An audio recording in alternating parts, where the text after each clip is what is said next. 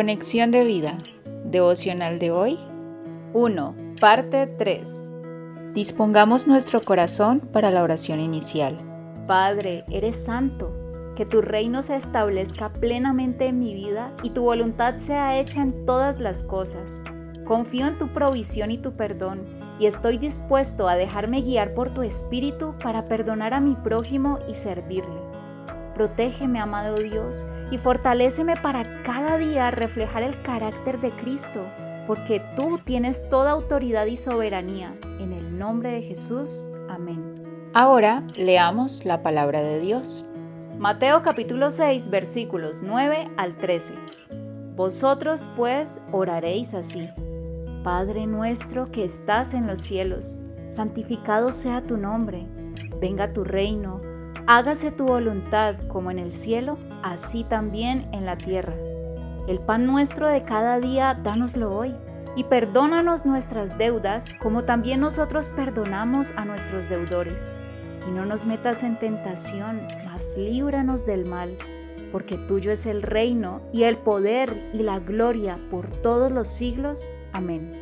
La reflexión de hoy nos dice, ¿Cómo compensar o equilibrar nuestra singularidad, que es digna y buena, con permanecer en comunión con nuestro prójimo, pareja o con nuestros hermanos? El amor es el vínculo perfecto y el amor de Dios ha sido derramado en nuestro corazón cuando recibimos a Jesús como nuestro Señor y Salvador personal. Sin embargo, permanentemente debemos revestirnos de amor para mantener este vínculo. Colosenses 3:14 Romanos 5:5.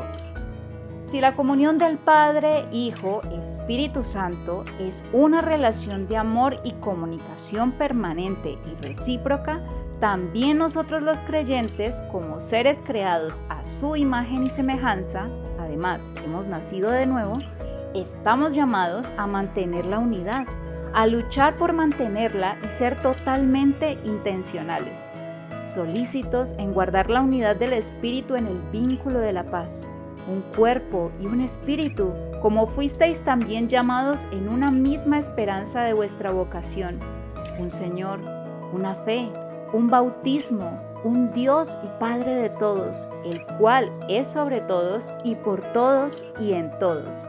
Efesios capítulo 4 versículos 3 al 6.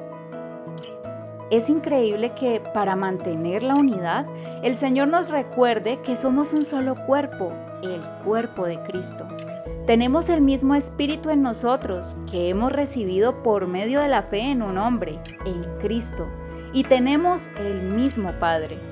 Por esto, en la oración conocida como el Padre nuestro, precisamente Jesús revela a Dios como un Padre dispuesto a escucharnos, ayudarnos, proveernos y protegernos.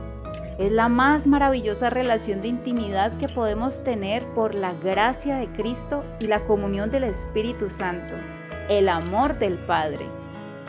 Visítanos en www.conexiondevida.org. Descarga nuestras aplicaciones móviles y síguenos en nuestras redes sociales.